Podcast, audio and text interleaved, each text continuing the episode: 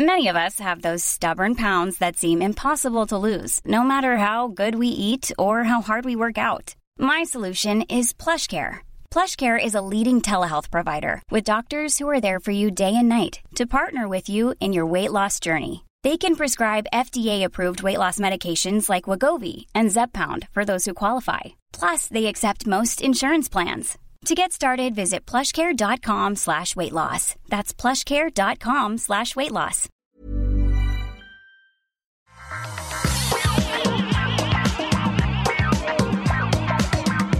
Bonjour à tous et bienvenue sur le Rendez-vous Tech, l'émission où on vous résume toute l'actu tech, internet et gadgets. On va vous aider à comprendre ce dont on parle quand on entend dans les news, dans les infos, le sujet euh, dont, qui va être, qui va faire l'actualité de ces prochaines semaines, le test and, et surtout le trace, le test and trace et le trace, en particulier avec des apps de suivi, comment ça marche, comment ça ne marche pas, euh, quels sont les aspects techniques, est-ce que ça respecte la vie privée, etc., etc.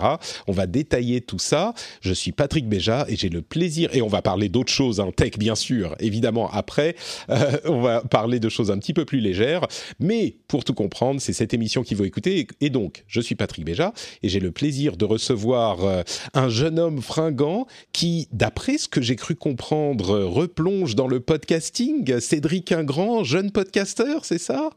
Exactement, je, je débute. Euh, voilà, soyez soyez gentils avec moi. Euh, oui, on a relancé un podcast. J'ai eu le, la, la, faiblesse d'esprit, euh, vu le confinement, tout ça, de dire ah, ça vaudrait le coup peut-être d'en faire un podcast quotidien. Ah, je veux dire, dans la série, toutes les toutes les idées sont bonnes à prendre. Je suis pas du tout le seul à l'avoir eu. Hein. je crois que j'en connais, j'avais, j'en avais entendu un ailleurs sur un média français, mais il y a plein de, de, podcasts spécial Covid. Allez sur Apple Podcasts, allez voir. Et mais voilà, l'idée c'est de faire de de l'info sur un rythme différent. Et là où, là où le faible d'esprit qui sommeille en moi s'est réveillé, c'est quand il a dit bah, je, vais le faire et j'en ferai un tous les jours. oui, je, je, sais pourquoi tu ris, parce que toi, tu sais. Oui. Ça représente un boulot de chien. Euh, donc voilà, c'est passionnant, c'est génial, c'est c'est 100% euh, télétravail compatible, ça c'est la bonne nouvelle, mais c'est un boulot de fou, ça s'appelle euh, On déconfine l'info, vous pouvez chercher ça ou vous cherchez Cédric Ingrand sur iTunes et ailleurs, et sur toutes les plateformes, ou presque toutes, Spotify, Deezer et, Apple en tout cas. Voilà, c'est chouette, mais quel, boulot, quel boulot de fou. Ah c'est sûr. Bon, euh, on a également le plaisir de recevoir euh, directement, en direct depuis Taïwan, Giato, euh, qui se joint à nous. Bonjour Gia, comment ça va? Bonjour Patrick, bonjour Cédric. Merci beaucoup de, de, rejoindre l'émission. Donc, comme je le disais, toi tu es à Taïwan, journaliste tech, photo, gaming, et tu es, de là-bas. Donc, si on a des problèmes de son, on s'en excuse par avance, mais on, va chercher l'info où elle est.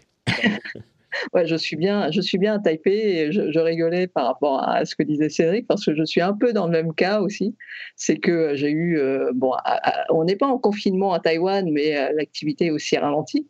Donc du coup, j'ai lancé ma chaîne YouTube un truc que je voulais faire depuis, depuis super longtemps. Et donc, euh, du coup, bah, je parle de tech et de, d'autres choses comme ça aussi.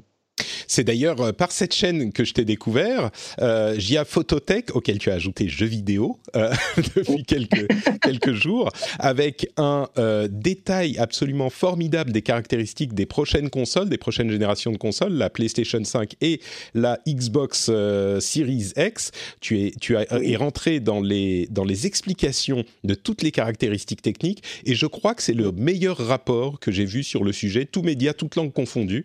Donc si ça vous intéresse, Gia Phototech sur YouTube, c'était formidable. Oh bah c'est merci. c'est ça, ça valait quand même la peine parce que c'est euh, des trucs que c'est des consoles que beaucoup de gens euh, attendent et puis euh, il y, a, y, a, beaucoup beaucoup de nouvelles choses qui vont arriver et ça valait la peine d'entrer dans le détail et puis d'expliquer un petit peu mieux, un, peu plus simplement ce qui ce, ce qu'on va avoir là dans très bientôt là. C'est vrai qu'il y a beaucoup de chiffres, beaucoup de trucs compliqués et, tu les expliques très très bien. Donc euh, un grand merci d'avoir accepté d'être là avec nous.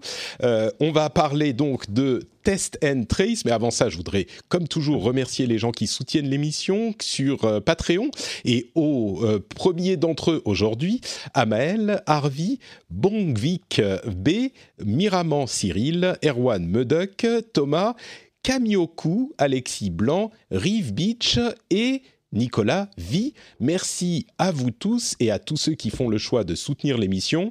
Je voyais il y a quelques heures à peine des rapports nombreux sur euh, des gens qui ont, euh, qui ont des, chaînes YouTube et d'autres types de médias qui font du streaming, euh, qui ont des problèmes parce que la, pub bah, est en chute libre, parce que les gens ne, les annonceurs ne font pas trop de pub. Et je remercie chaque jour ceux qui choisissent malgré tout de soutenir l'émission et qui continuent à, à devenir patriotes sur l'émission parce que c'est un moyen de, de soutien qui fonctionne toujours. Donc un grand, grand, grand merci à vous tous qui choisissez de le faire. Ça me m'aide évidemment énormément. Mais donc, merci à vous. Merci aux patriotes et un grand merci aussi à euh, la tech, parce que la tech va tous nous sauver, c'est ça? Avant de partir sur le test and trace qui nous concerne ici en Europe et euh, peut-être aux États-Unis, dans les pays occidentaux, on va dire, peut-être un tout petit détour, puisqu'on a la chance d'avoir Jia euh, qui est à Taïwan. comment ça se passe à Taïwan? Vous avez été parmi les premiers touchés par les mesures drastiques, vous avez mieux géré que les pays occidentaux. moi, je le dis, je dis souvent, euh, c'est sans doute parce que la crise du SRAS euh, avait été euh, plus forte en Asie et donc c'était une sorte de première leçon dont bah, les enseignements ont été retenus. Mais comment ça se passe chez vous? Est-ce que tu, confirmes ou tu infirmes ce que je dis là? Est-ce que c'est compliqué? Est-ce que les mêmes questions se posent? Comment ça se passe à Taïwan? Bah, Ouais, à Taïwan, c'est assez particulier parce que nous on n'est pas en confinement strict comme, comme dans d'autres pays, mais c'est un, une crise en fait qui est présente depuis, euh, depuis super longtemps. Donc euh, là, depuis euh, fin décembre, début janvier. Et on a la chance en fait d'avoir un gouvernement qui a été très réactif. Et la, la, raison pour ça, c'est plusieurs, plusieurs éléments. D'abord, le Premier ministre à l'heure actuelle était l'ancien ministre de la Santé, au moment du SRAS. Donc, quand il hmm. a vu les trucs arriver à Wuhan, il s'est dit Oh purée, oh purée, il y a un truc. Euh, et, donc, euh, et donc, comme après le SRAS, comme tu dis euh, tout à l'heure, il y a eu en fait plusieurs instances gouvernementales, plusieurs cellules de crise qui, qui sont faites pour être activées rapidement. Et du fait aussi que bah, Taïwan est mis à l'écart de, de l'OMS et puis de plusieurs, plusieurs instances internationales comme ça, c'était un peu, voilà, on ne peut compter que sur nous-mêmes. Et donc, du coup, par rapport au discours bah, que la Chine donnait, euh, les, Taïwanais, en fait, ont beaucoup l'habitude de, décoder. De, se méfier, de se méfier de ce que dit la Chine, on va dire. C'est dans l'ADN, ouais. Euh, et donc, en fait, ils ont pris des infos, mais ils les ont pas pris comme ça euh, en les croyant sans, sans, sans questionner. Ouais, voilà. Et, et, donc, du coup, très très tôt, ils ont mis des dispositifs en place. Ils ont euh, ils ont contrôlé les gens qui arrivaient, euh, qui arrivaient de, Wuhan. Euh, puis ensuite, petit à petit, de tous les pays qui étaient, qui sont plus ou moins touchés. à l'heure actuelle, les frontières sont fermées. Quand il n'y a plus que les Taïwanais ou ceux qui travaillent en fait à Taïwan qui peuvent rentrer. Les autres ne peuvent plus venir faire du tourisme ou quoi que ce soit. Et tous ceux qui reviennent sont en quarantaine pendant deux semaines avant de pouvoir euh, rejoindre leurs activités normales. Mais On parlait justement de, cette question de quarantaine et du système de quarantaine qui a été mis en place. Euh, les auditeurs se souviendront qu'on a eu euh, des débats houleux sur le sujet, avec les systèmes de téléphone mobile qui sont utilisés pour vérifier la localisation. c'est un truc qui est mm-hmm. bien accepté, ça, dans la population taïwanaise? Bah ouais, enfin, en fait, j'ai l'impression que depuis la France, on voit Taïwan comme un pays qui trace tout le monde, ou euh, c'est le cas. Mais en fait, c'est pas vrai. Moi, je suis pas tracé. Euh, donc, le, les, articles en fait qui ont été publiés par rapport à la situation de Taïwan n'était euh, pas forcément tout à fait exact et on a surtout fait l'amalgame avec euh, d'autres pays, je pense. Et euh, là, à l'heure actuelle, le traçage ne s'effectue que pour les gens qui sont en quarantaine. C'est-à-dire que vous êtes bon là maintenant, il n'y a que les nationaux qui peuvent revenir, mais quand, quand quand d'autres nationalités pouvaient venir, eh ben, en gros, on leur demandait soit d'être en quarantaine euh, donc dans un hôtel ou euh, chez, chez, dans, dans, une chambre louée, ou euh, sinon pas d'endroit pour le faire. c'est le gouvernement qui fournit un, un, endroit qui est confortable. on leur donne un téléphone portable sur lequel il y a en fait ces applis de traçage. On n'installe pas d'application sur leur téléphone portable personnel. Donc c'est un téléphone qui leur permet en fait de, qui, doivent avoir sur eux, et donc ça permet en fait de savoir s'ils ont quitté ou pas l'appartement. Mais donc pour euh, et pour être sûr euh, que euh, les gens ne laissent pas leur téléphone et puis et puis ils vont se balader ailleurs, eh ben, ils vont appeler deux fois par jour, je crois, mais sans sans donner d'horaire et vérifier qu'ils sont bien à leur appartement. Mais il n'y a pas de, il a pas de d'opération euh, vraiment euh, de, de, euh, flicage généralisé, on va dire. Ouais, ils vont pas faire débarquer l'armée dès que dès que vous mettez un pied dehors. C'est pas c'est pas le cas. Hmm. mais par contre, si vous le faites en le faisant exprès, sans raison particulière, là par contre, ils peuvent vous mettre une amende. Et si vous le refaites une deuxième fois, là effectivement, ils font débarquer la police. Hmm. Et, mais là, c'est une réponse entre guillemets stricte mais c'est pour éviter qu'il y ait des propagations en cluster, en fait. Et euh, du fait qu'il y a ça, ben, le reste de la population n'est pas en confinement. Hmm. Euh, c'est une mesure qui peut paraître stricte, mais d'un autre côté, les Taïwanais qui reviennent le font naturellement parce qu'ils ont, une, ils ont en fait une vision de la société qui est autre euh, qui, qui, est autre que, euh, que en France, je pense. Euh, c'est vraiment dans, dans, dans, le souci de ah ok, je, il se peut que je porte le virus, donc je vais le faire par moi-même. et je vais moins me rebeller par rapport à ça. Mmh. Après, il y a toujours des exceptions, il y a toujours, il, y a, eu quelques, quelques dérives, et puis là, par contre, ça sort dans les news. Euh, ils disent pas le nom, ils disent pas qui, mais euh, ils disent attention, euh, il y a ça, si vous êtes allé à tel endroit, par exemple, attention, des, mmh. choses comme ça. C'est marrant, en gros, c'est à peu près ce qu'on disait dans, il, y a, il y a deux semaines, mmh. à ceci près que tu m'as appris que c'est un téléphone qui était prêté, donc c'était pas par rapport à la localisation de notre propre téléphone, ce qui change peut-être un petit peu psychologiquement euh, la chose. En tout cas, c'est ce que je comprenais de, des débats des gens qui étaient opposés à la mesure euh, ou qui se questionnaient sur la mesure. Mais quand tu le présentes comme ça, c'est marrant parce que tu le présentes comme ça, c'est quand même très simple. Et je pense que présenter sans euh, hyperbole comme tu le fais, eh ben, il y a euh, une, acceptation qui est beaucoup plus facile, même dans la population française. La, clé, c'est que c'est dans une phase où, parce que les frontières ont été fermées très très tôt, euh, mhm. eh ben, c'est possible parce qu'il n'y a pas une propagation du virus qui est euh, importante dans la population déjà.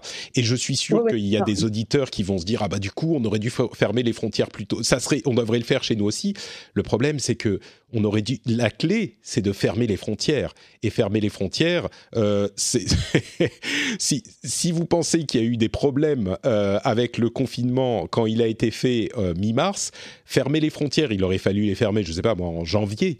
Mais c'était, enfin, il y a la théorie, il y a la pratique. En pratique, c'était pas possible de fermer les frontières en janvier. C'était juste pas possible. On oublie comment était le monde à l'époque. Mais on aurait appelé, on aurait crié au scandale et on aurait, enfin bon, bref. Ouais, détail, là. détail, si je peux me permettre. Euh, Taïwan a, un, énorme avantage, c'est que c'est une île. Bien sûr. Euh, donc tout à coup, forcément, la fermeture des frontières est quelque chose qui va, qui, qui, est un peu plus facile à, mettre en œuvre. Et puis, euh, le disait tout à l'heure, il y a évidemment chez eux et dans toute la région euh, le précédent du SRAS, entre autres, et du, et du H1N1. Et, et, moi, je me disais, et je le dis à qui veut l'entendre, que si une telle chose nous arrive une fois de plus dans trois ans, 5 ans, 10 ans. Ah bah ça va évidemment, arriver, évidemment, euh. évidemment qu'on n'aura pas les mêmes réflexes. Bien sûr. Et évidemment que là, on verra le truc arriver d'un peu plus loin et on dira pop, pop, pop, pop, pop, pop. Et là, c'est vrai que ce système qui est un peu euh, euh, la version smartphone, tu vois, du, du bracelet d'assignation à résidence hein, dans l'ensemble. Bah oui, évidemment, ça peut marcher si tu le fais sur les quelques dizaines, centaines de, de premiers cas, euh, voire milliers. Mais c'est vrai qu'une fois que l'épidémie t'échappe un peu et, euh, et que tu en es à des dizaines, centaines de milliers, et encore, là, on parle que des cas euh, détectés, validés, et pas de tous les cas asymptomatiques, etc. c'est pas, tu peux pas, c'est un, un, train qui est lancé que tu peux pas rattraper en route avec ce genre de procédé. Bah, ici, il y avait quand même, il y avait quand même un, un, risque par rapport aux nombreux échanges avec la Chine. Donc, comme il y a beaucoup de, de Taïwan qui vont travailler en Chine et vice-versa. Ah, il y a beaucoup, beaucoup d'échanges. Et euh, donc, il y avait. Euh, ils ont fermé les frontières il n'y a, pas si longtemps que ça, mais disons qu'ils ont commencé très, très tôt à contrôler les, les, entrées et sorties. Hmm. Très, très tôt. pour et, commencer justement cette, la, méthode de la quarantaine pour, pour éviter que ça ne, ça ne se propage de façon incontrôlée en fait. Et eh bien justement, pour parler de, choses qu'on aurait pu mieux faire et de choses qu'on va devoir faire, on va faire un petit euh, bilan, un petit, une petite explication sur le test and trace et surtout sur la partie trace. Merci beaucoup Gia pour ces euh, détails. Euh, et donc, qu'est-ce que c'est que le test and trace et ces applications Stop Covid et les initiatives de Google et Apple? Est-ce qu'ils vont tous nous suivre à la trace? Comment ça fonctionne? Je vais vous détailler ça et puis après on va en débattre, mais je vais faire une petite explication un petit peu longue pour ceux qui euh, ne connaissent pas les détails, il y a des gens qui sont euh, débutants euh, ou moins assidus sur ces sujets, donc je vais faire en sorte que tout le monde puisse comprendre. Alors, d'abord, j'aimerais vous rappeler l'article qu'on a évoqué la semaine dernière de John Evans qui disait, et que j'ai envoyé sur la newsletter aussi des auditeurs patriotes, qui disait que Apple et Google étaient sans doute les mieux placés pour faire quelque chose de bien conçu et qui respectent la vie privée autant que possible pour faire du traçage de malades. Et euh, c'est marrant parce que je disais l'argumentation est quand même assez solide de la part de John Evans et on le voit euh, déjà c'est qu'une semaine plus tard, j'ai l'impression que ça fait trois mois déjà, mais euh, c'est ce qui a l'air de se décider. Alors qu'est-ce que c'est que le test and trace? C'est le fait de tester les euh, personnes dont on suspecte qu'elles sont malades et quand on euh, comprend qu'elles sont malades, retracer leur parcours pour trouver les personnes avec lesquelles elles auraient pu être en contact.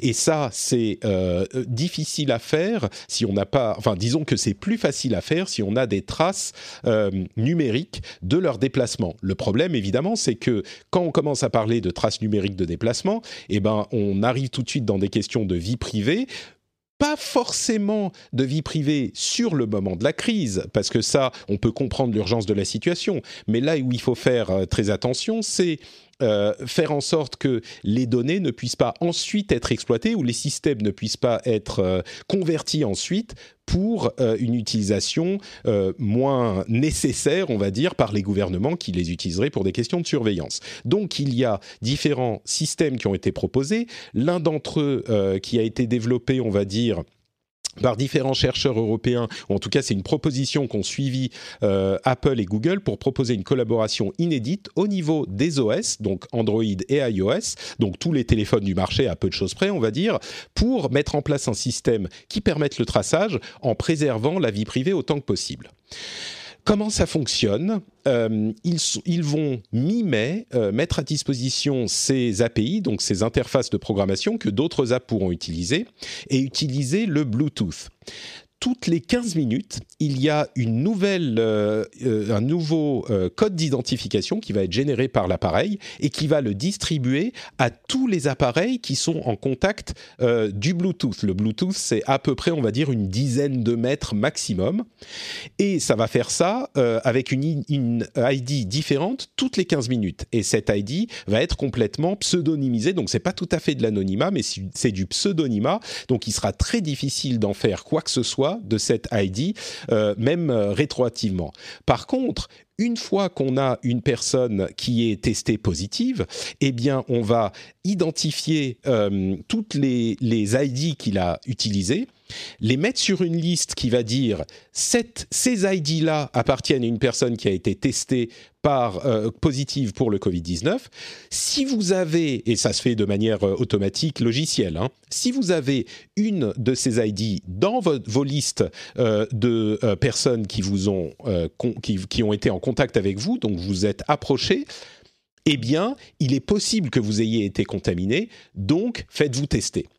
Donc, en pratique, comment ça se passe? Vous avez votre téléphone dans votre poche, vous vous baladez, le Bluetooth garde euh, une archive de tous les téléphones euh, dont vous avez été euh, proche, et si jamais l'un d'entre eux appartient à une personne qui est testée positive, eh bien, vous serez informé qu'à un moment, vous saurez pas quand, vous saurez pas qui, mais à un moment, vous avez peut-être été en contact avec une personne qui, est, qui a été testée positive. Donc, faites attention, faites-vous tester, etc. Et je, je mets pas non plus tous les détails euh, à 100%, mais c'est un, un, système qui respecte de manière assez satisfaisante les besoins d'anonymat et de protection des données privées.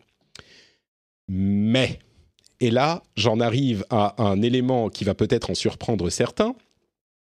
Je disais il y a une dizaine de jours, j'ai fait un épisode bis spécial que je vous ai encouragé à écouter, où je disais il ne faut pas appréhender les situations en fonction des conclusions qu'on a tirées de situations différentes. Et ce que ce dont je parlais pas, euh, forcément en filigrane, c'était le fait que on nous a appris et on a dit avec raison, je pense qu'il faut être très méfiant de l'utilisation des données privées euh, quand on parle de terrorisme, parce que souvent c'est des méthodes qui sont pas super efficaces et qui peuvent servir à d'autres choses. Et j'ai l'impression que beaucoup d'entre nous ont, par réflexe, par euh, disons réaction dogmatique presque, applique aux problèmes sur le Covid-19 les conclusions des problèmes sur le terrorisme. Et donc, je disais, il faut approcher les choses avec un, euh, un, esprit ouvert. Et si dans le cadre de la quarantaine, on peut résoudre des problèmes techniquement avec les solutions informatiques de localisation, eh ben, il faut pas en avoir peur et il faut les appliquer. Et donc là, je pense que vous vous direz, eh ben, peut-être que euh, dans ce cadre de, du traçage, euh, Patrick va nous dire, eh ben, il faut les appliquer parce que c'est des solutions qui pourraient être utiles. Eh bien non, moi, je me tiens à mon principe de, il faut approcher chaque, situation de manière complètement euh, objective et aussi neutre que possible. Et après avoir lu beaucoup sur le sujet, je me rends compte que cette solution, en fait, n'est pas forcément euh, idéale. Non pas pour des questions de vie privée, parce que la vie privée est bien respectée, mais pour des questions d'efficacité. Alors, ça ne va pas faire de mal, mais voici une petite liste assez courte des problèmes que peuvent euh, euh, avoir ces, ces applications pour être bien utilisées. Il y a une question de localisation, parce que la liste des, des codes que vous allez emmagasiner va être tellement importante euh, au bout d'un moment, on peut pas vous envoyer les codes du monde entier ou même du pays entier à chaque fois que vous faites un ping au serveur parce que c'est juste trop de données. Et donc, est-ce qu'il va falloir euh, identifier au moins partiellement par localisation pour vous envoyer, par exemple, les données de votre région uniquement. Ça, ça serait un problème qui euh, identifierait plus les, personnes. Il y a un aspect euh, ouvert qui est que ces applications, en théorie, n'importe qui peut créer une application pour ça et donc ça serait susceptible à des trolls et des attaques. Euh, de, des attaques politiques, par exemple.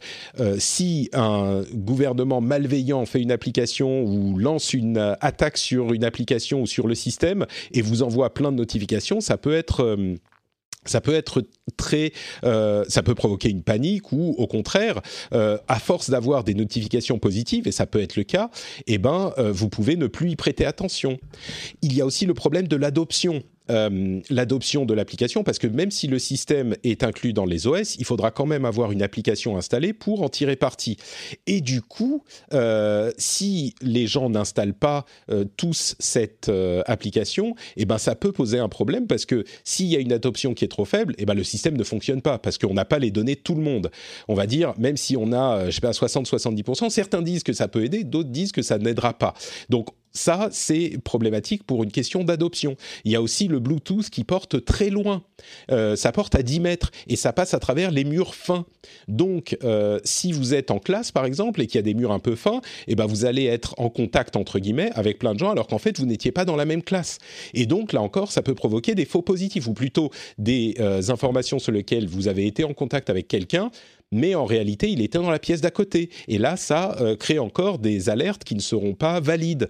Euh, il y a plein d'éléments comme ça.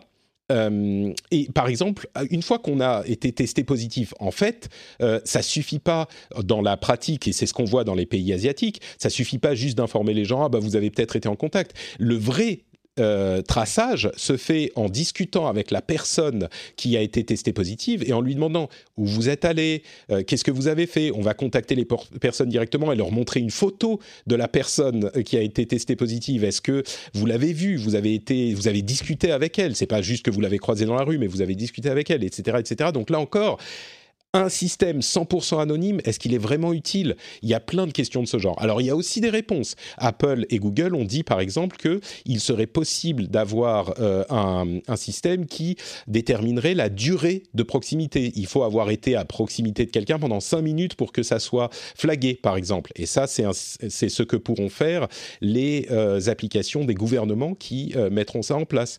Il pourra y avoir le système, d'abord il sera euh, euh inclut entièrement dans l'OS, ce qui fait que vous aurez, il faudra euh, opt-in, donc accepter le traçage, et ça c'est très important pour le respect de la vie privée bien sûr, mais une fois que vous aurez opté in, eh ben, il va garder les informations sur les 14 derniers jours et rien d'autre, mais une fois que vous installerez l'application, vous aurez les informations quand même sur les 14 derniers jours, même si vous l'avez installé hier, donc ça c'est un aspect positif. Euh, L'histoire de durée, ça va vous permettre de vous assurer que c'est une personne qui a au moins, c'est pas juste une personne que vous avez croisée croisé dans la rue. Euh, il y a aussi euh, un, système qui fait que vous, euh, à terme, il serait possible de pinguer les gens même sans qu'ils aient installé d'application sur leur iPhone, ce genre de choses. Donc il y a des solutions et il y a des problèmes au final, quand on demande aux experts est-ce que ce système sera utile ou pas, euh, les réponses sont un petit peu tout et leur contraire. C'est un peu genre bah c'est trop confus, c'est trop flou pour que ça soit utile, et d'autres diront disent c'est mieux que rien. J'ai l'impression que c'est un petit peu la même histoire que les masques, ça, que les masques faits maison. Euh, c'est mieux que rien tant qu'à faire, mais c'est pas ça la vraie solution. La vraie solution c'est euh, la distanciation sociale. Euh, et dans tous les cas, quoi qu'il arrive, ces systèmes de traçage ne seront efficaces qu'une fois qu'on sera en phase 4 de la pandémie, quand les cas auront été maîtrisés, parce qu'aujourd'hui, quand il y en a partout, ça sert pas à grand chose. Voilà pour les questions techniques. J'espère que j'ai été clair. J'ai pris beaucoup de temps. Euh, Cédric, qu'est-ce que ça t'inspire tous ces systèmes? Il y a, bah, as soulevé plein de plein de points intéressants. Euh, je vais je vais partir sur le positif.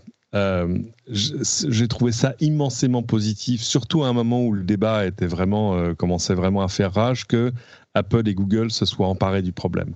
Euh, D'abord parce que AE2, euh, c'est quand même, euh, enfin, je veux dire, euh, c'est, on dirait une alliance de super-héros, tu vois ce que je veux dire. Il n'y a, rien au-dessus, clairement. Apple, dans aussi sa posture constante de, protection, très volontariste de la vie privée, Google dans la puissance technique. ce qui est intéressant, c'est qu'ils ont inventé une solution qui n'est pas l'application. Hein. Moi, j'ai vu plein de confrères qui se sont un peu fourvoyés en disant Apple et Google vont sortir l'application. Non, non, pas du tout. Ils vont créer l'API, c'est-à-dire interface de programmation, le système qui va permettre à des applications d'émerger. Mais, mais euh, je, précise une chose que j'ai que j'ai pas précisé. Ils ont dit et on, en apprend de plus en plus tous les jours, mais ils ont précisé que seules les applications de euh, d'organes d'État pourraient utiliser l'API dans leurs App Store. Donc ça aiderait là encore à éviter les trolls et ce genre de choses. Donc oui, ça. ils font l'API et contrôlent l'accès. Euh, quand tu disais si n'importe qui fait une application, ce sera jamais n'importe qui parce qu'il faudra quand même avoir un, accès à l'API qui, à mon avis, qui clairement sera pas ouverte aux, aux quatre vents. L'intelligence, je trouve, du système, c'est que ça, c'est une réponse évidemment à toutes les discussions sur oui, mais imaginez ce qu'on pourrait faire d'autre avec l'application. Euh, là, à part ça, tu peux pas faire quand même grand chose d'autre. C'est-à-dire que le fait que ce soit anonyme, le fait qu'il ait, euh, que de fait, tu aies une signature, un code qui va changer de manière régulière, etc., ça pose des questions, tu as raison, hein, sur l'efficacité. En revanche, il y a une chose sur laquelle c'est vachement efficace, c'est que ça peut pas servir à grand chose d'autre. Surtout, il y a de toute façon une, euh, une date limite de consommation sur ces applications. C'est-à-dire qu'une fois qu'on en aura fini avec la pandémie, on n'aura plus aucune raison de les garder installés sur son smartphone. Donc c'est pas quelque chose qui va nous rester comme un fil à la patte, comme si on avait inventé une solution, euh, par exemple au travers des opérateurs, parce que là, la, tentation euh, serait forte de dire bon, on laisse le système tourner en tâche de fond, on verra bien si ça nous resserre un jour, et puis peut-être que ça pourra avoir d'autres utilités, parce que la tentation euh, d'un État, même parmi les démocraties les plus éclairées, c'est quand même d'avoir le plus d'informations possible. C'est ce qu'on a vu hein, avec les systèmes sur le terrorisme, où il y a des choses qui ont clairement un peu dévié de leur vocation première. Pourquoi? Parce que c'est d'une efficacité euh, redoutable. Donc, euh, tu posais la question de l'adoption, et c'est une vraie question. Euh, et là, ça pose une question plus de démocratie qu'autre chose. C'est-à-dire que est-ce qu'il faut mettre une carotte à l'adoption de l'application Dire, écoutez, si, si vous installez l'application, alors vous aurez le droit de... Bah oui, mais le problème, c'est que c'est un coin qui serait en faire, en, enfoncé dans, le, dans, le, dans la confidentialité et, l'anonymat de l'utilisation de l'appli. Donc, de fait, il faut trouver un moyen de faire en sorte que ça, reste volontaire, ce qui va être un petit peu compliqué. Et je suis d'accord avec bah, toi, il y a, plein de choses à se dire sur, le, sur les faux positifs, sur, enfin, sur l'efficacité de, de, de l'application. Alors, euh, tu disais, tu vois, de fait, si quelqu'un est de l'autre côté du mur et que tu le croises jamais, ça n'a pas beaucoup d'intérêt qu'on te dise qu'il a, été, euh, qu'il a été infecté. Euh, là, il y a des choses qui peuvent se faire sur le fait qu'on qualifie un contact par la puissance du signal Bluetooth, par pas mal de choses. Mais, mais je pense que en tout cas, c'est beaucoup plus intelligent, euh, beaucoup plus généralisable et beaucoup plus rassurant dans l'ensemble que euh, certaines choses qu'on voyait jusque-là qui tenaient euh, du, bricolage et dont la protection de la vie privée, la confidentialité et le reste tenaient juste à la bonne foi affichée ou réelle de, ceux qui, en faisaient la promotion. Le, protocole, le système est euh, dérivé, on va dire, du DP3T, euh, qui est un, protocole euh, qui a été établi par, disons qu'il est peut-être dérivé, ils n'ont pas non plus, il est intelligent, mais je, pense que d'autres auraient pu imaginer le même système autrement, mais on va dire c'est un, un, groupe d'universitaires européens qui a établi ce système et, qui ont, euh, disons que Apple et Google semblent s'en être inspirés ou alors ils sont arrivés aux mêmes conclusions de leur côté. Donc euh, c'est un truc qui a été effectivement euh, conçu par des gens pour, lesquels la, vie privée est très importante. je remercie d'ailleurs au passage Framasoft et Corben qui a tweeté un article qui, a fait le lien entre les deux.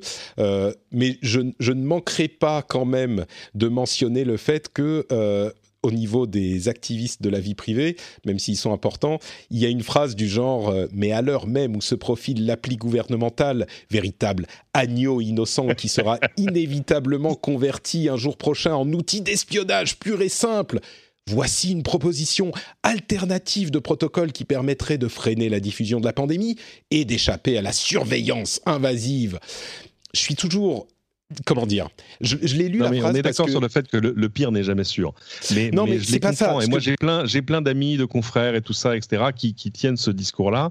Et euh, bah, moi, parfois, j'essaie d'être la voix, pas de la raison, parce que la raison, elle est aussi de leur côté. Euh, mais euh, si tu veux, voilà, de, modérer un peu certains trucs. Mais et, mais là, je les suis. Je suis, je suis assez d'accord. Le, le... c'est-à-dire que c'est tellement facile face à ce genre de situation de trouver des mauvaises solutions et qui en plus grève l'avenir euh, sur des questions de la vie privée, du tracking, etc., etc., que, euh, que voilà, ce genre d'initiative est en tout cas encouragé. Après, il faut voir les conditions et il faut euh, arriver à ménager les, les conditions du succès.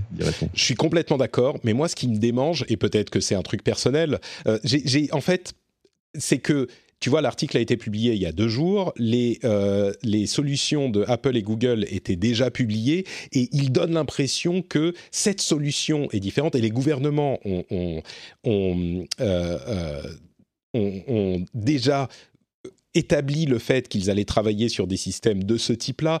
Ils ont l'impression, on a l'impression qu'ils euh, qu'ils ont eux trouvé la solution, alors que la solution est déjà en cours dans tous les organismes officiels. Enfin, pas dans tous, mais tu vois ce que je veux dire? Il y a une sorte de euh, c'est un petit peu comme avec la, quadrature du net, que j'aime beaucoup et que je soutiens financièrement. Donc, on a besoin de gens comme ça, on a besoin de gens comme Framasoft. Mais il y a un moment, le militantisme peut être aussi contre-productif. Et euh, je me demande si enfin non, clairement là on n'est pas à ce moment, mais bref, c'est juste une, une chose qui me... Vous savez, il y a plein de choses qui me démangent, moi, tout le temps, et je regarde toujours un petit peu au-delà euh, de, de, ce qui est à la surface, et ça c'est un petit truc où je me dis, ça c'est pas... Euh, la manière dont est écrit l'article, et vous pourrez aller le lire, n'est pas... est, un petit peu euh, biaisé, on va dire. Mais bon, bref, l'essentiel c'est que euh, ils m'ont euh, euh, confirmé que c'était bien le, DP3T qui est utilisé et qui semble être le même protocole pour Apple et Google. Donc c'est un truc qui est, on va dire, validé par les avocats de la, vie privée et notamment Framasoft. Donc c'est un bon saut d'approbation. Euh, Jia, du coup, toi, toute cette histoire, ça hmm. t'inspire quoi, vu de Taïwan euh, et ces histoires d'app de, traçage Techniquement, est-ce que c'est les bonnes solutions? Qu'est-ce que tu en penses, toi? Bah, techniquement, je ne suis, pas un G hardware, hein, donc euh, comme toi, j'ai lu pas mal d'articles sur, sur le sujet. C'est vrai que je crois qu'il y a un débat entre l'utilisation du Bluetooth à la place du GPS qui est moins précise qui, qui pourrait moins bien tracer justement par rapport à ces histoires de, distance ou de temps. après, moi, je vois surtout que, comme disait Cédric, c'est quand même Google et Apple qui se mettent ensemble. C'est les deux super-héros, c'est quand même deux arch-ennemis qui se mettent ensemble pour vaincre un, pour vaincre un ennemi commun. Donc euh, c'est plutôt, moi je vois ça plutôt comme euh, voilà une action qui est pas parfaite, euh, mais qui peut permettre de d'avancer, de faire avancer la chose. Hmm. Moi, ce et, qui, accessoirement va rendre aussi les choses interopérables, d'abord, oui, entre les deux systèmes, et interopérables, je veux dire, d'un pays à l'autre, d'une frontière à l'autre, parce que je ne sais pas si, es, si tu es travailleur frontalier et que tu travailles à Bruxelles et que tu habites à Lille, euh, hmm. bah, tout à coup, ça va t'intéresser de savoir. Enfin, tu vois, tu vas, tu vas passer par, d'autres choses, donc, euh, donc c'est, en tout cas, c'est intelligent. C'est vrai, quand, je vois ça, euh, moi, moi, ça me fait penser en fait au travail qu'a fait la Corée du Sud euh, pour retracer tous les patients. Vous savez que quand, on a un chiffre encore gérable, euh, chaque patient est numéroté. Donc, ils ont un patient 0, 1, 2, 3, blablabla. Et il y a, sur le web, il y a, l'info, il y, a une carte qui a été faite où, en Corée, ils ont retracé les contaminations par patient.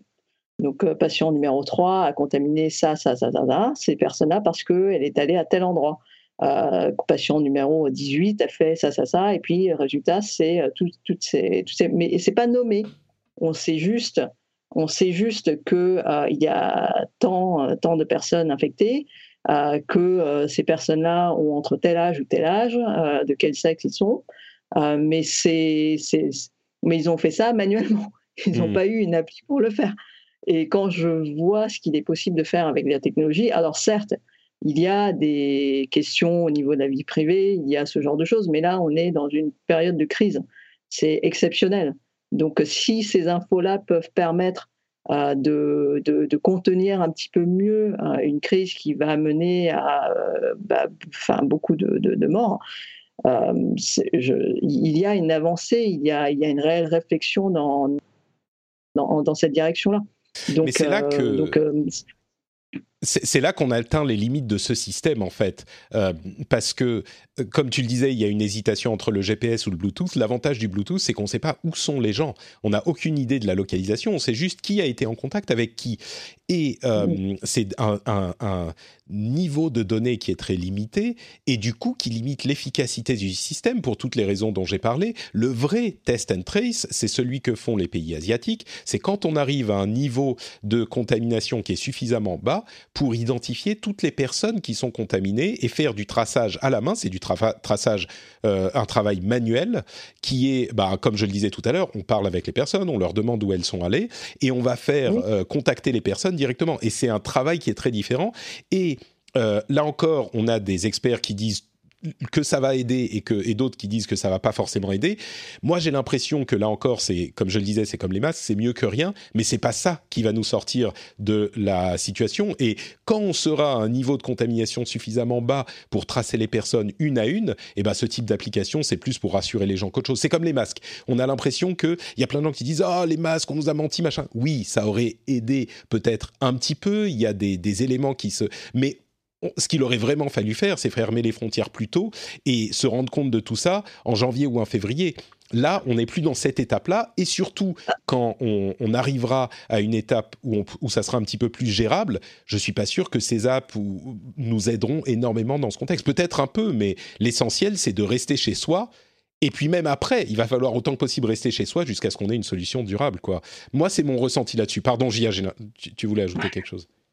si, je puis me, permettre sur, sur le masque, je sais que c'est un sujet très controversé. Euh, le, masque aide à, à, ne pas propager le, virus de façon aussi large. Mm. Euh, il y, y, a beaucoup de gens qui pensent que ça ne sert à rien, mais non, quand on porte un masque, ce n'est pas que pour se protéger, c'est aussi pour ne pas le propager.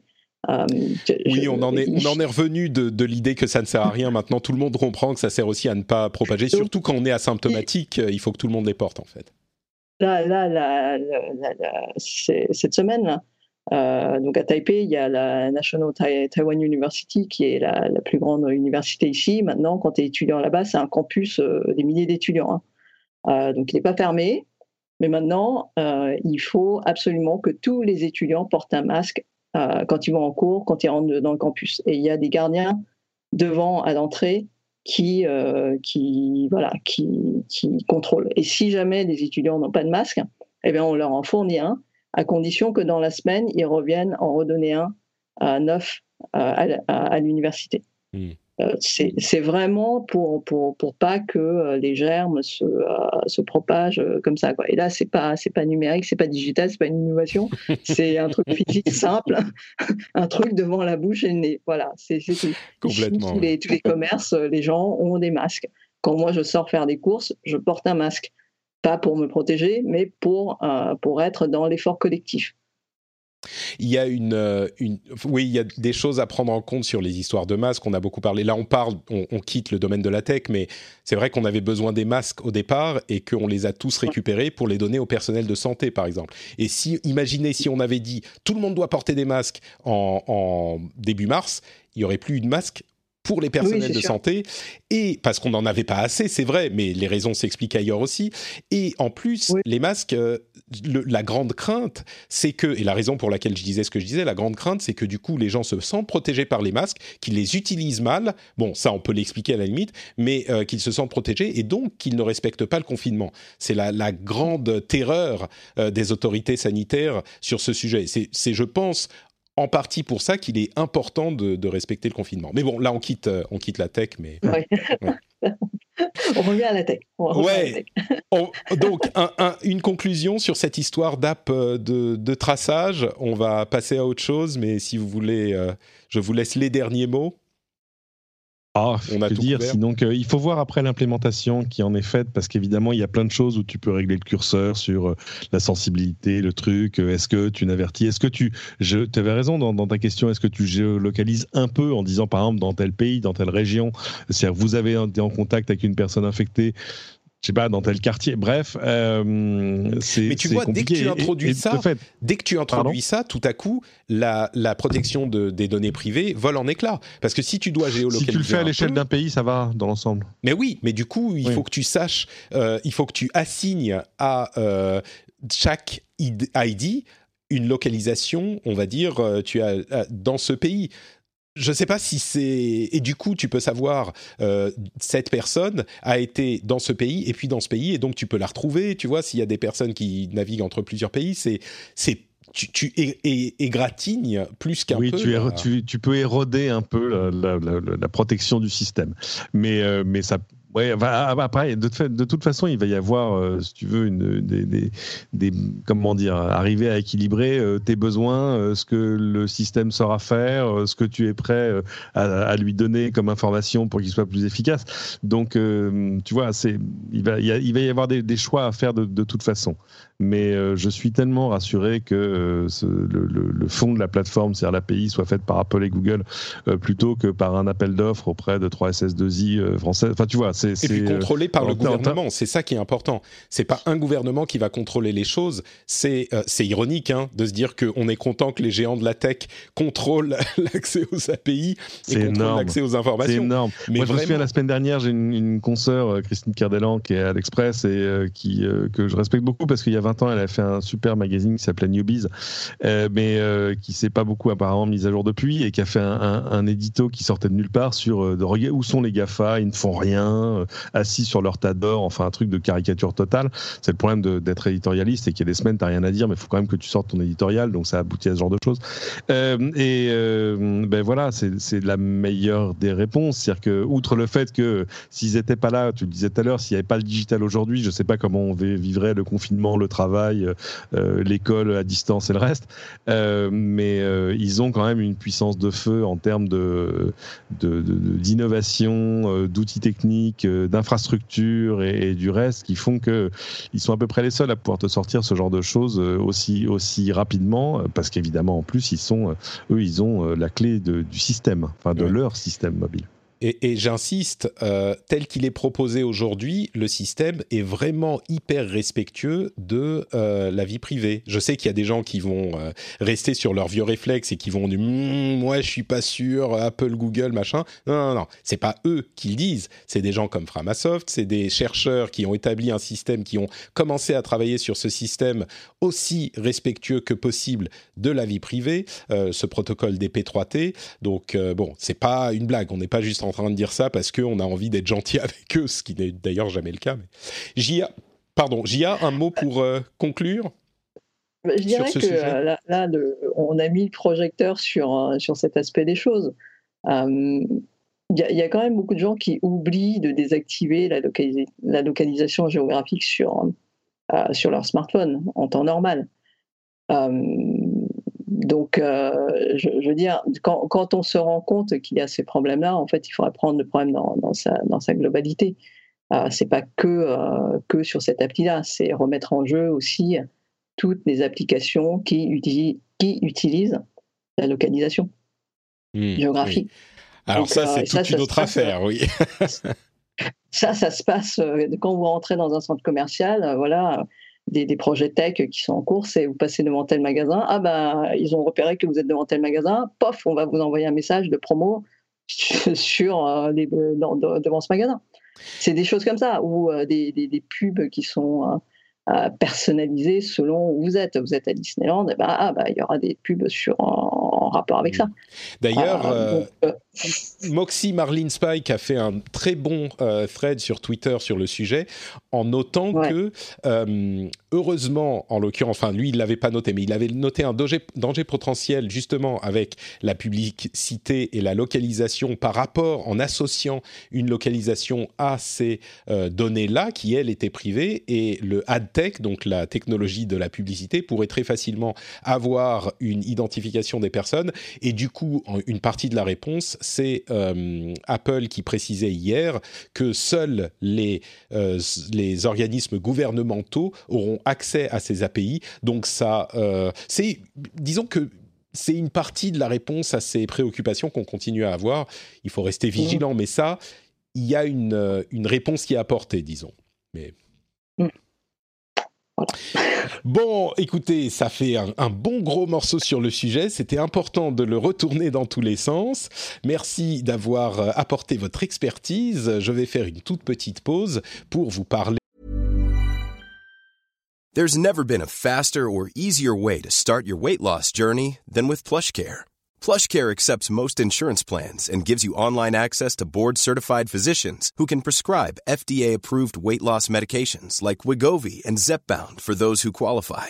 Take charge of your health and speak with a board-certified physician about a weight loss plan that's right for you. Get started today at plushcare.com slash weight loss. That's plushcare.com slash weight loss plushcare.com slash weight loss. Hiring for your small business? If you're not looking for professionals on LinkedIn, you're looking in the wrong place. That's like looking for your car keys in a fish tank. LinkedIn helps you hire professionals you can't find anywhere else, even those who aren't actively searching for a new job but might be open to the perfect role. In a given month, over 70% of LinkedIn users don't even visit other leading job sites. So start looking in the right place. With LinkedIn, you can hire professionals like a professional. Post your free job on linkedin.com slash people today. De deux choses aujourd'hui, avant de repartir sur nos sujets un petit peu plus légers. Euh, une petite pause donc pour parler d'abord de... Euh, Podcast Addict, euh, Podcast Addict, est-ce que vous utilisez Podcast Addict pour écouter l'émission? Eh bien, figurez-vous que Xavier, son développeur, qui est un Français, Cocorico, m'a envoyé un petit message il y a deux jours en me rappelant que la dernière version de Podcast Addict euh, permet de mettre des notes au podcast. Et donc, comme le, système vient d'être lancé, il n'y a pas énormément de notes. Donc, si vous voulez mettre une note pour euh, bah, le rendez-vous tech, le rendez-vous jeu ou d'autres podcasts que vous écoutez sur Podcast Addict. Je vous encourage à aller le faire. C'est un système qui est, un catalogue qui est très populaire sur Android. Hein. C'est uniquement sur Android l'application, mais il est hyper populaire. Et euh, je crois même que c'est l'application Android la plus populaire de podcast, en tout cas dans mes statistiques. Donc euh, c'est un bon, une bonne alternative au catalogue d'iTunes en fait. Et ce qu'est en train de faire Xavier, euh, c'est justement de permettre une alternative dans une certaine mesure au catalogue d'iTunes, parce que tout le monde se base uniquement sur le catalogue d'iTunes, et c'est encore le cas pour, je crois, les, les, les différents podcasts qui existent. Mais pour les notations, il n'y a à peu près que iTunes il y a peut-être d'autres systèmes, mais l'essentiel, c'est iTunes. Et ça serait sympa d'avoir Podcast Addict en plus comme autre source. Je ne sais pas si c'est accessible publiquement, hein, je ne vais pas parler pour lui, mais en tout cas, si vous utilisez Podcast Addict, prenez une seconde et euh, allez mettre une note sur euh, les podcasts que vous aimez, dont le rendez-vous tech. Euh, et si vous n'utilisez pas Podcast Addict, ou d'ailleurs que vous utilisez Podcast Addict, eh ben peut-être que vous pourriez mettre une, euh, non pas mettre une, mais euh, réfléchir à devenir patriote. Qu'est-ce que c'est qu'un patriote? Un patriote, c'est quelqu'un qui soutient l'émission financièrement. Et je parlais des problèmes de pub euh, qu'il y a dans le monde de l'Internet. Bon, moi, je ne me base pas entièrement sur la pub, même très peu sur la pub. Donc, je suis hyper heureux que des auditeurs soutiennent l'émission et fassent l'effort de soutenir l'émission. Et c'est vraiment l'essentiel de la manière dont, dont fonctionne euh, la production d'émissions. On parlait juste avant de commencer à enregistrer avec Gia des, vieux magazines de Console Plus, de Gen 4. Certains d'entre vous vous se souviendront peut-être de magazines de tech aussi. Bah, à l'époque, on, on, payait pour euh, avoir accès à un contenu cool. Et ben, ça serait hyper sympa de votre part si vous vous disiez, bah, le rendez-vous tech, c'est pratique, c'est utile, ça me donne des bonnes informations, c'est un bon moment passé en plus.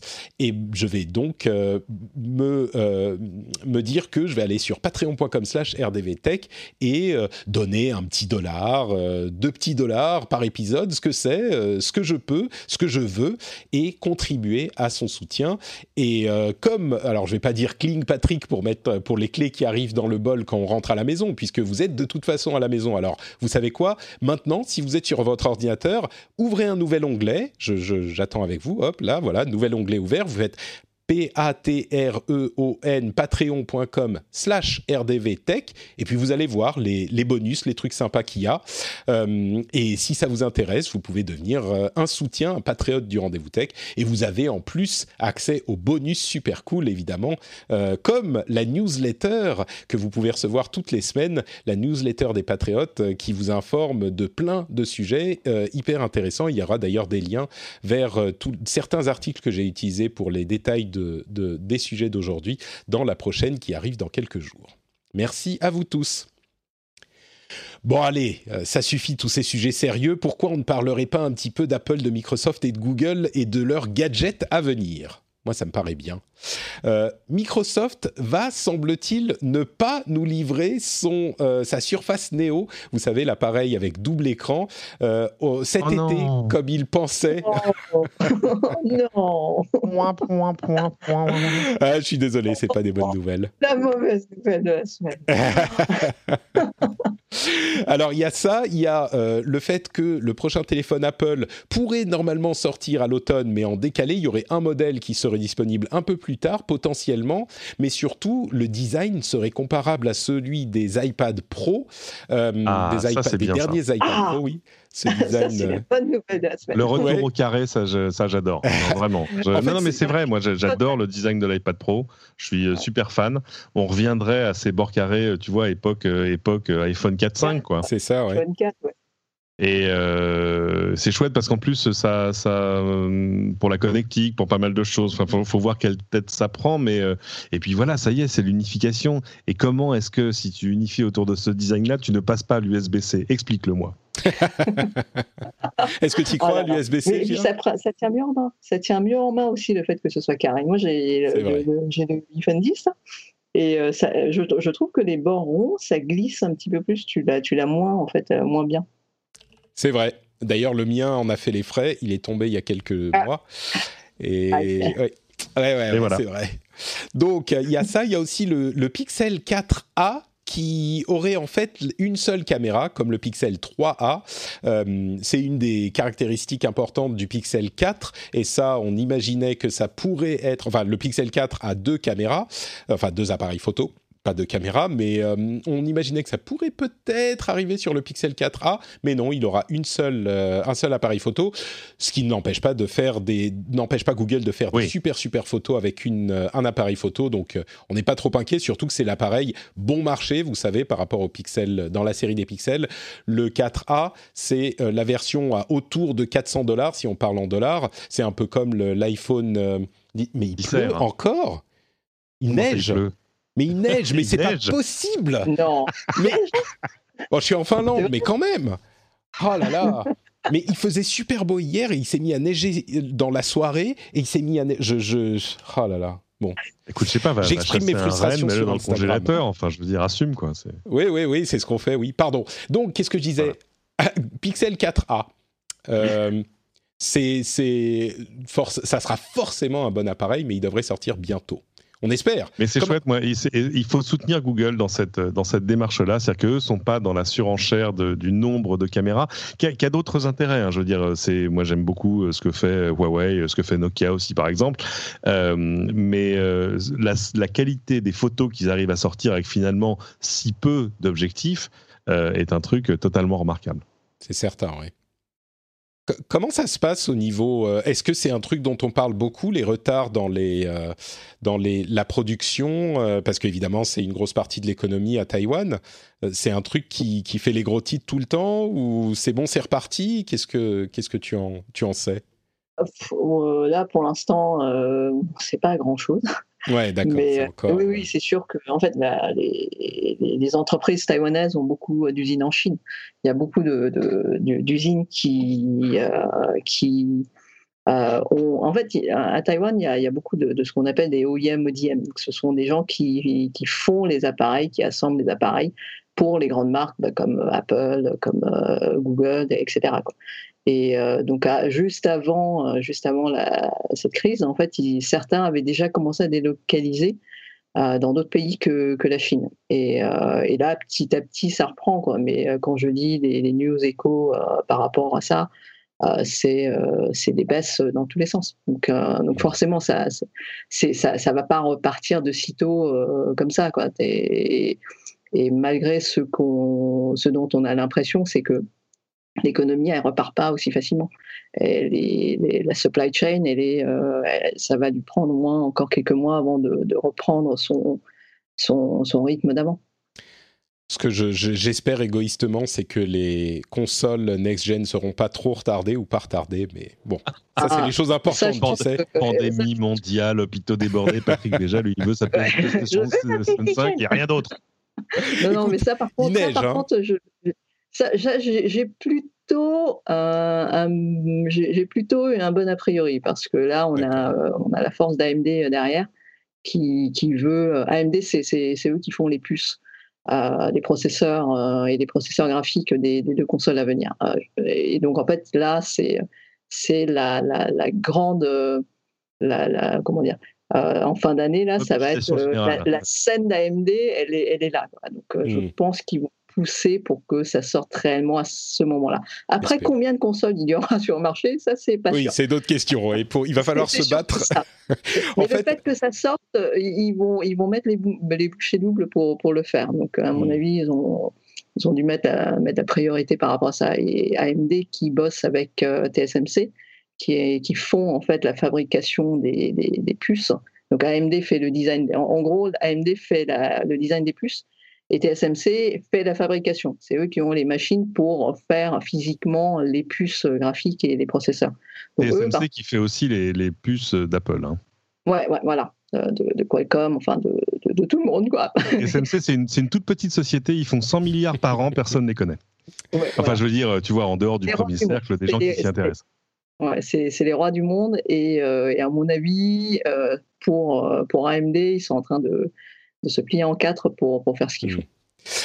C'est, tu sais, il risque d'y avoir effectivement peu de consoles. On pensait euh, dans la culture populaire que l'apocalypse, la pandémie, ça voudrait dire qu'on se bat pour euh, avoir euh, les, les, les, derniers restes de, de, de, de de nourriture euh, dans les magasins. En fait, non. Euh, concrètement, ce que ça aura donné, la pandémie, c'est qu'on se bat pour avoir du papier toilette et des consoles euh, Next Generation. c'est ça qu'on va...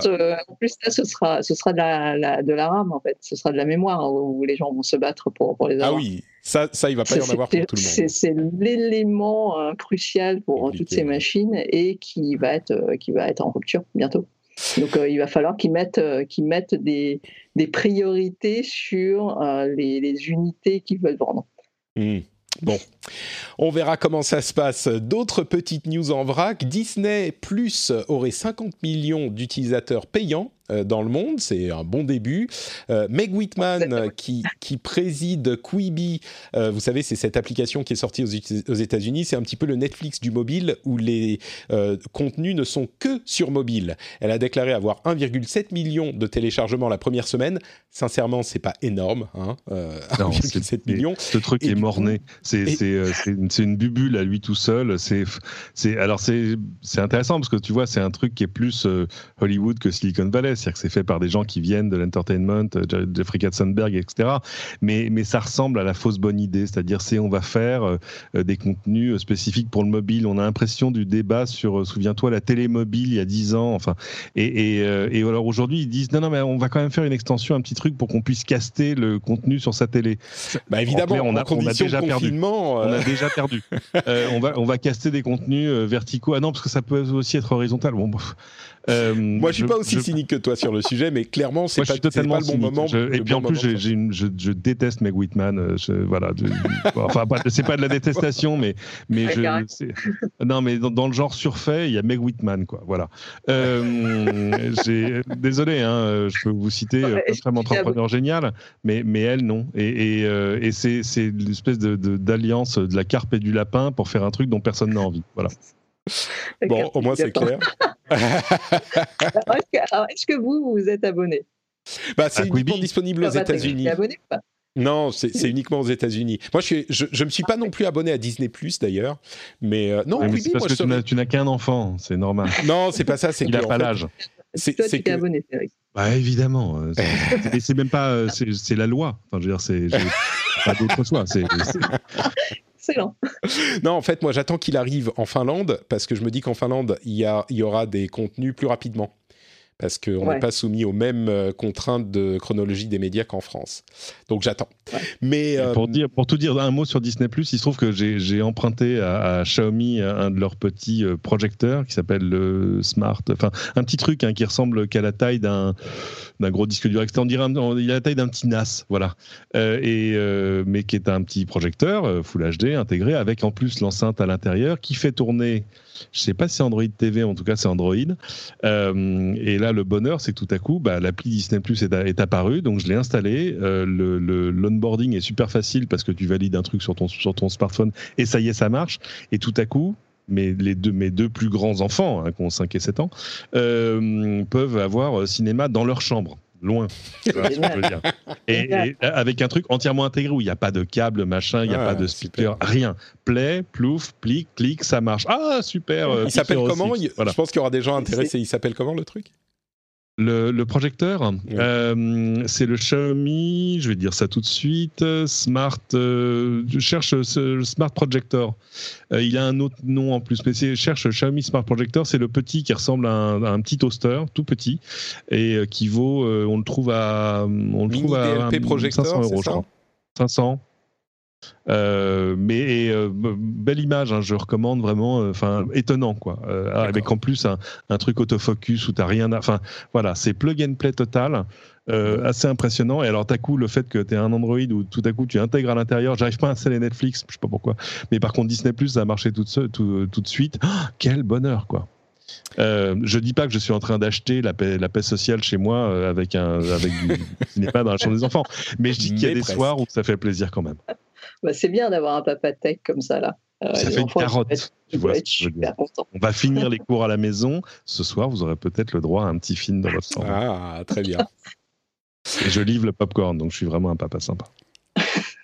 Google a également euh, continué à, ou pas également, Google a continué à complètement rater sa communication à propos de Stadia en faisant une annonce qui a fait un petit peu plouf alors que c'était une énorme annonce pour ce service de streaming de jeux vidéo.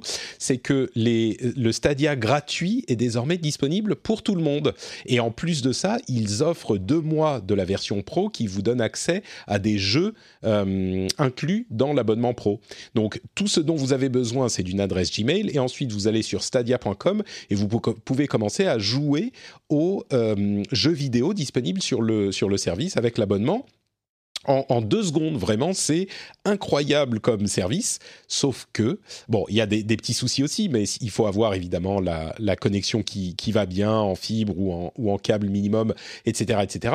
Sauf que ils l'ont annoncé genre euh, un jeudi euh, matin sans aucune fanfare, au lieu de donner la date une semaine à l'avance pour que les gens se préparent, qu'il y ait un petit peu de hype qui, qui continue, etc.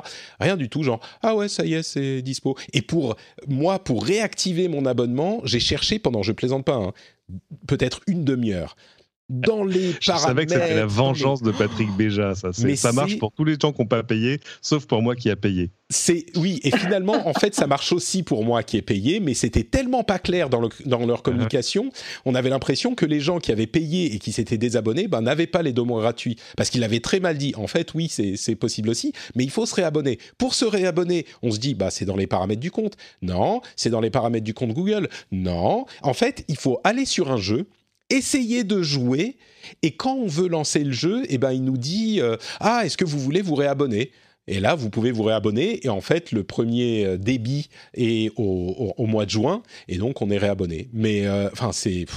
Je pensais que ça allait pas bien, c'est-à-dire, je pense que le service est bon, est une bonne idée et que la technologie est très bonne, mais j'ai rarement vu un service aussi mal géré de, ma vie, quoi. De, un, produit aussi mal géré, on en compte sur les doigts d'une main. Il y a genre euh, la Xbox 300, la Xbox One à son lancement, euh, le jeu Anthem l'année dernière ou il y a deux ans, et Stadia. C'est incroyable. Bref. Euh, quoi d'autre? Ah bah tiens, puisqu'on parle de Patrick Google... pas content, lui toujours faire ainsi. Euh, on continue à avoir des euh, problèmes avec Google et la presse. Vous vous souvenez que désormais Google doit rémunérer la presse pour les liens qu'ils affichent dans leur service de news, Google News. et la loi dit qu'ils doivent rémunérer la presse s'ils utilisent un court extrait de l'article ou des images. Alors, ce que Google a fait, c'est ben, on retire le court extrait, on met juste le titre et on retire les images. Eh bien non, euh, Google est encore sommé de négocier avec la presse pour les rémunérer justement, ce qui est une situation à mon sens euh, totalement ubuesque, puisque Google se conforme à la loi, d'après ce que je comprends, hein, c'est qu'ils mettent simplement le lien dans Google News euh, avec les, les, les partenaires qui n'ont pas accepté de leur donner plus, hein. mais ils mettent simplement le lien et malgré ça, euh, ils sont encore une fois, c'est l'autorité de la concurrence hein, qui a enjoint Google à négocier avec les médias, mais pour faire quoi en fait? Pour est-ce qu'ils sont bah, peut-être que Google va simplement décider de ne plus euh, afficher les, liens des médias qui ne leur ont, pas donné l'accord, ce qui va évidemment, ce qui est pas souhaitable non plus, parce que ces médias tirent entre 60 et 90 de leur trafic de Google. Donc, euh, bref, on est encore dans une situation. Moi, je pensais pas que ça irait si loin. Je pensais que bon, il y a une loi qui a été faite. Google se met en conformité avec la loi et n'affiche pas d'extrait de l'article, n'affiche pas de photo de l'article. Ok, bah c'est terminé. L'affaire est classée. Non, on demande encore à Google de négocier. Mais de négocier quoi? Je je comprends pas. Je sais pas si vous pouvez m'éclairer là-dessus, vous, mais euh, je suis un petit peu surpris, on va dire. On va dire que j'ai pas d'opinion. Mais disons que c'est difficile d'écrire dans la loi que Google est forcé de publier des liens et forcé de les payer en même temps. C'est ça. Bah, c'est pour ça que la solution, ça pourrait être bah, de ne plus publier les liens. Voilà. C'est de mémoire ce qu'ils avaient fait en, euh, en, Espagne, ou en, Belgique. je crois en Espagne et en Allemagne. Enfin, il y a deux pays où ils l'ont fait, oui, effectivement. Et je crois que depuis, ils ont trouvé des accords locaux. voilà, exactement. Mais qu'est-ce que. Enfin, en, fait, la, question que je me pose, euh, c'est euh, pourquoi est-ce que les médias sont gênés que, ça, euh, que, ce, que le lien aille directement sur l'article? Est-ce qu'il y a un intérêt faut que ça passe par l'accueil du média et ensuite que la personne clique sur le lien pour avoir l'article? Ah non, non, non, non la, peur, là-dessus, je peux vous informer. La, peur, évidemment, c'est que tout à coup, Google News soit juste une destination où tu vas lire les news et où tout à coup tu n'as plus besoin d'aller euh, sur les médias qui dont, à, la, source tu vois ce que je veux dire? Ou euh, un peu comme une revue de presse où tu dis voilà j'ai vu j'ai vu j'ai vu bah c'est bon j'ai pas besoin d'aller euh, sur le Monde le Parisien l'équipe et le reste. Voilà ça c'est ça c'est la peur. Mais mais c'est un vieux débat hein. c'est c'est bah, pour ça aussi que la, lassitude s'installe. Mais il faudra y trouver des solutions d'une manière ou d'une autre. Mais évidemment tu peux pas je pense, forcer Google à publier des liens si tu le forces à le payer en même temps. Voilà. Et c'est d'ailleurs ce que constate la loi. ça va disparaître en fait. Euh, l'onglet news euh, avec, euh, avec, en tout cas en France, ça va, ça va disparaître.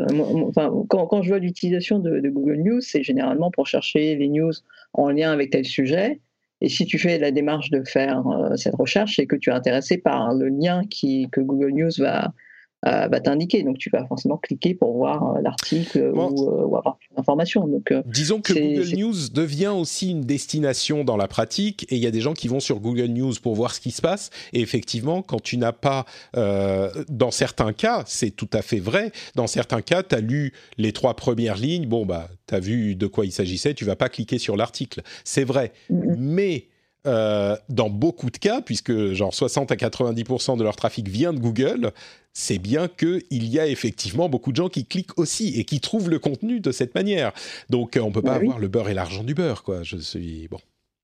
Et puis, il y a aussi un, gros élément de euh, Google gagne de l'argent sur les services qu'il propose basés sur notre contenu, le contenu étant celui des euh, journaux et magazines euh, en ligne, et donc nous devrions avoir une partie de, des revenus de Google. Sauf que bon, ça c'est un, autre grand débat, mais Google ne fait pas d'argent sur le produit news, donc ça serait parce qu'on est dans l'écosystème Google, ça devient très très compliqué.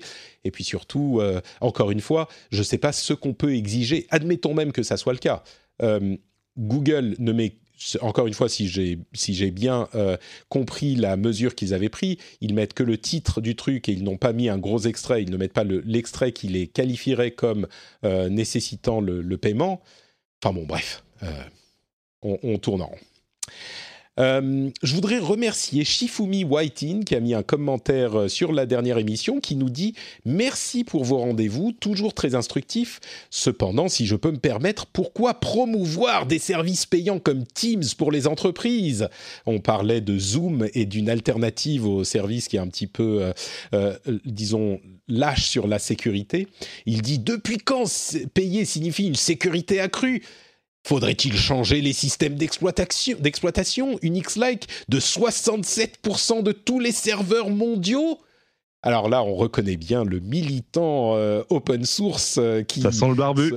Ça sent le barbu, on est d'accord. Ce que je lui ai gentiment fait remarquer, et puis on a eu une conversation sympathique ensuite. Mais l'important, la raison pour laquelle j'en parle, c'est que euh, derrière sa barbe, il avait quand même euh, une recommandation intéressante, c'est le projet Jitsi, que je ne connaissais pas, J-I-T-S-I, qui est un système de euh, téléconférence gratuit et open source, et qui fonctionne, qui a l'air de fonctionner pas mal. Je l'ai testé un petit peu tout seul, hein, mais je m'attendais, moi, à un truc mal foutu, vous savez, les trucs open source. Moi, j'ai encore l'image de OpenOffice, vous savez, les trucs qui sont restés à Excel 97, mais je vais encore me faire des amis sur cette remarque.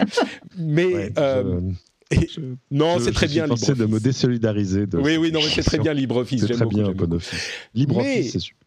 Tout à fait. très bien LibreOffice. Oui, complètement, complètement. C'était une plaisanterie, je ne le pense pas du tout. Google Docs aussi, c'est super. Hein, mais... Mais Jitsi, en fait, c'est pas mal du tout, J-I-T-S-I. Euh, et en plus, on peut installer le serveur euh, soi-même si on veut héberger son propre truc. Alors, c'est pas une solution qui convient à toutes les, structures, euh, mais certains pourront être intéressés par ce système parce que du coup, bah, on ne dépend que de nous. Alors ensuite, le problème, c'est peut-être un petit peu la bande passante, mais si c'est des grosses sociétés, ça devrait le faire. Donc et puis bon, de toute façon, quand on fait de la, visioconférence, la bande passante est sur nos, réseaux à nous, quoi qu'il arrive. Donc, euh, Jitsi a euh, investigué si vous êtes intéressé par ce type de service. Euh, une petite euh, remarque comme ça pour conclure euh, avec le sourire. il y a beaucoup de, d'infrastructures un petit peu anciennes informatiques qui sont mises à mal par le confinement parce qu'elles sont beaucoup plus utilisées qu'avant et beaucoup d'entre elles ont plus de 50 ans et sont basées sur du COBOL qui est un langage de programmation qui a disparu depuis un moment et non seulement le langage de programmation a disparu, c'est un problème qu'on connaissait déjà il y a quelques temps mais qui est largement exacerbé par la pandémie. Euh, non seulement il a disparu, mais il reste très peu de programmeurs qui connaissent le COBOL et qui sont capables de lire et de corriger le code source quand il y a des problèmes. Du coup, euh, il y a des vrais euh, euh chasses à l'homme de programmeurs et de programmatrices qui puissent programmer en COBOL. D'ailleurs, IBM a mis en ligne un, cours de COBOL gratuitement, justement parce qu'on a besoin de gens qui savent programmer en COBOL. En tout cas, c'est le cas aux États-Unis. J'ai trouvé ça à la fois amusant et comment dire. Je, trouve ça cool qu'on ait besoin de ces vieux langages dont je, que je pardon, que je connaissais à l'époque quand j'étais encore jeune. Euh, bon, évidemment, c'est pas marrant quand c'est un système qui se casse la gueule parce qu'on n'a pas de quoi le réparer, mais c'est intéressant comme euh, réalisation, je trouve. Si vous pouvez programmer en COBOL, vous pouvez euh, ah, faire, vous pouvez trouver du boulot. Un fric fou là. Ouais. le COBOL, c'est ton truc, Gia Toi, tu es à fond sur le COBOL? Oh là là, le COBOL, euh, non, j'ai pas de bol. Euh, non, non, en programmation, je ne me suis pas trop lancé dans, ce genre de truc. Mais bon, c'est un projet de vie. Tu vois, un jour, je saurais programmer, mais ce n'est pas le cas. un jour, c'est si vous cherchez des projets à faire, euh, vous pouvez aller vous former au COBOL. Vous aurez du boulot pendant un bon moment, je pense encore. Bon, eh ben écoutez, ça va être tout pour euh, cet épisode. Euh, on va se quitter là et je vais évidemment vous remercier de votre participation. Euh, est-ce qu'on peut vous retrouver quelque part sur Internet? On va commencer peut-être par Cédric. On parlait de ton podcast. Tu peux en, en rappeler le nom peut-être? Oui, ça s'appelle on, Pardon, on déconfine l'info. Euh, c'est sur euh, au moins euh, Apple Podcast, Spotify et Deezer. Il y a un lien RSS aussi quelque part hein, que vous pouvez aller trouver. sinon, vous allez sur lci.fr, rubrique podcast, et vous trouverez tous les liens. Et puis sinon, le reste du temps, à Cédric sur Twitter. Magnifique. Gia, où est-ce qu'on te retrouve sur Internet? Ah bah, on me retrouve sur YouTube, donc sur ma chaîne qui s'appelle GIA, donc G-I-A, donc Phototech alors photo, plus loin, tech, bah, de la tech et jeux vidéo. donc euh, je parle de, tous ces thèmes, donc euh, de, mais toujours de façon hein, simplifiée pour que tout le monde puisse comprendre. Et donc à l'heure actuelle, je parle forcément beaucoup des, des, consoles de nouvelle génération qui vont arriver, donc la PlayStation 5 et la Xbox Series X. Et euh, j'aborde aussi des thèmes de la tech en général. Euh, pas forcément des tests. Pas, euh, pour l'instant, je ne fais pas trop des tests de téléphone ou ce genre de choses, mais j'aimerais bien en fait que euh, plus de monde puisse connaître les, technologies. Donc là, j'ai abordé l'impression 3D il n'y a pas longtemps, et j'aimerais bien, par exemple, aborder l'aptique ou tous ces ou les véhicules autonomes ou ce genre de sujets ou les écrans, par exemple. J'ai fait une série sur les écrans, sur les types d'écrans. Euh, c'est des sujets qui ne sont pas forcément centrés sur un produit ou une marque, mais sur des technologies qui vont potentiellement nous marquer ou nous apporter des choses dans notre quotidien. Voilà, mais expliquer simplement. évidemment, évidemment. Euh, bah, le lien vers ton compte Twitter sera dans les notes de l'émission, comme ça vous pourrez retrouver euh, la chaîne YouTube également.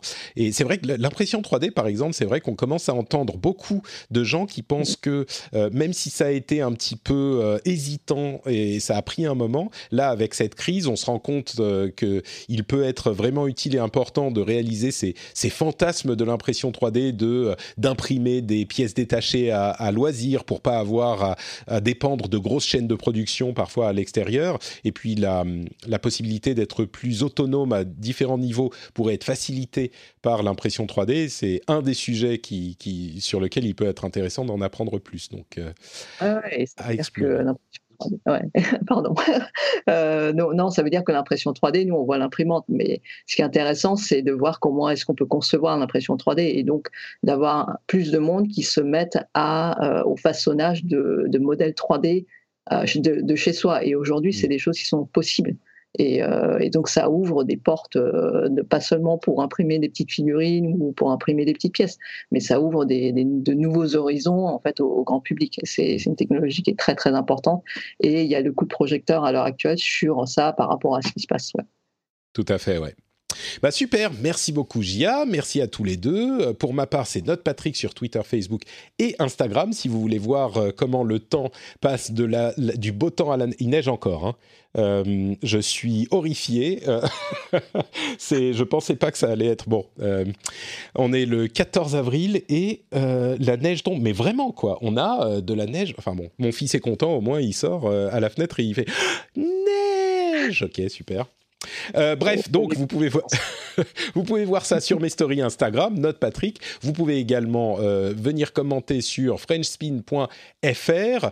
Et euh, si vous voulez soutenir l'émission, c'est patreon.com slash rdvtech avec tout plein de bonus, comme par exemple la newsletter et plein d'autres choses. Donc vous pouvez contribuer financièrement à l'émission sur patreon.com slash rdvtech. Le lien est dans les notes de l'émission et ça prend deux minutes montre en main chrono. Merci à vous tous de nous avoir écoutés. On se donne rendez-vous dans une petite semaine pour un prochain épisode. Ciao à tous.